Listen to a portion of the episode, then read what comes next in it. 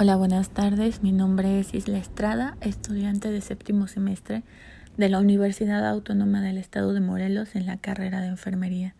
El día de hoy vamos a hablar en este podcast acerca del síndrome de ovario poliquístico.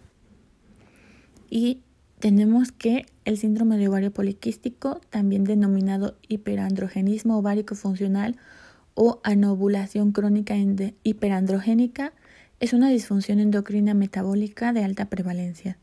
Es la causa más común de hiperandrogenismo con una incidencia de un 3%, tanto en mujeres adolescentes como adultas.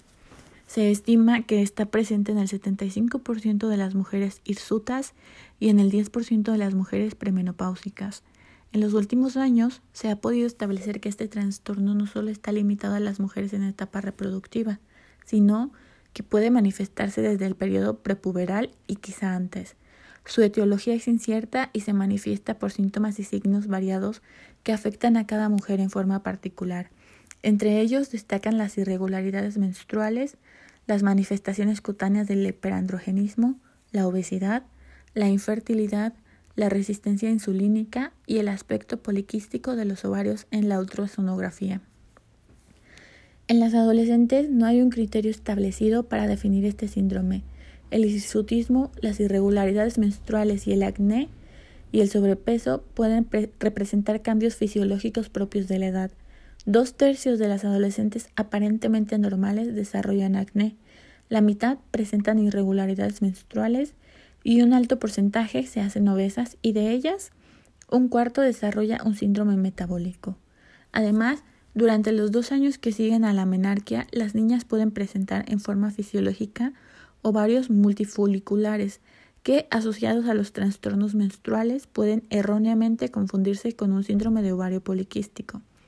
Debido a estas características, se ha planteado que a esta edad el diagnóstico debería basarse en el hiperandrogenismo bioquímico asociado a irregularidades menstruales y morfología de ovario poliquístico.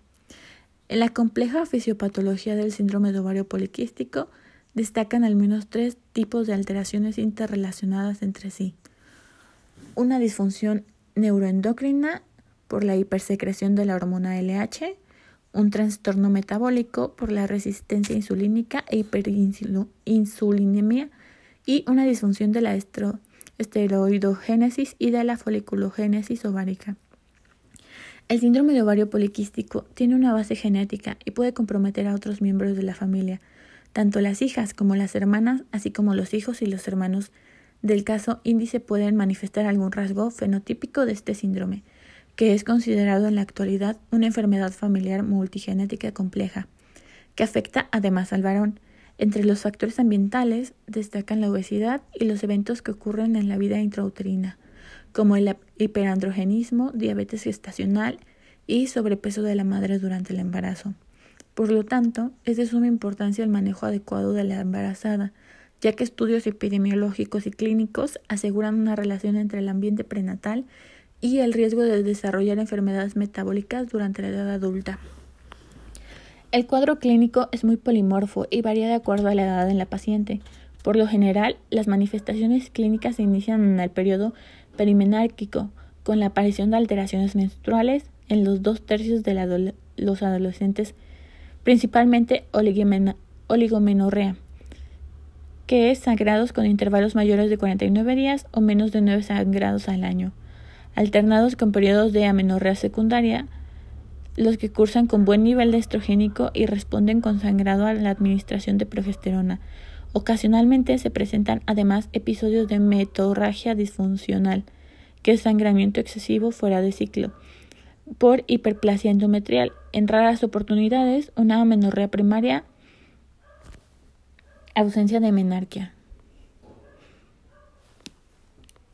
Las pacientes con síndrome de ovario poliquístico tienen andrógenos elevados en forma discreta o moderada, ya sea testosterona, androsterona, tenediona, dehidroespiondrasterona, sulfato o todos ellos. Aunque el aumento de los andrógenos es muy frecuente, algunas determinaciones caen dentro del rango de normalidad y ello nos explica en exclusión diagnóstica. Debe considerarse además el método utilizado para medir los andrógenos, es recordar que a partir de los 35 años las concentraciones de andrógenos disminuyen en un 50% en la mujer. La ultrasonografía, especialmente transvaginal, es un procedimiento útil para detectar la morfología de ovarios poliquísticos. Se debe tener en cuenta que la vía abdominal tiene limitaciones, sobre todo en niñitas obesas. Frente a un diagnóstico diferencial ominoso, se recomienda actualmente realizar una resonancia nuclear magnética de abdomen. En las mujeres sexualmente maduras, el ovario alcanza un volumen aproximado de 6 centímetros cúbicos y no excede los 8 centímetros cúbicos. Cuando contiene un cuerpo lúteo o un folículo maduro, el paciente portador de síndrome de ovario poliquístico, el volumen es significativamente mayor, superior a los 10 centímetros cúbicos. No obstante, un 30% de las pacientes pueden presentar volumen ovárico normales. Los criterios actualmente utilizados para definir ovario poliquístico son presencia de 12 o más folículos en cada ovario, que midan entre 2 a 9 milímetros de diámetro y o un volumen ovárico aumentado mayor de 10 mililitros en fase folicular temprana. Esta definición no se aplica a mujeres que toman anticonceptivos orales. Solo un ovario afectado es suficiente para definir el síndrome.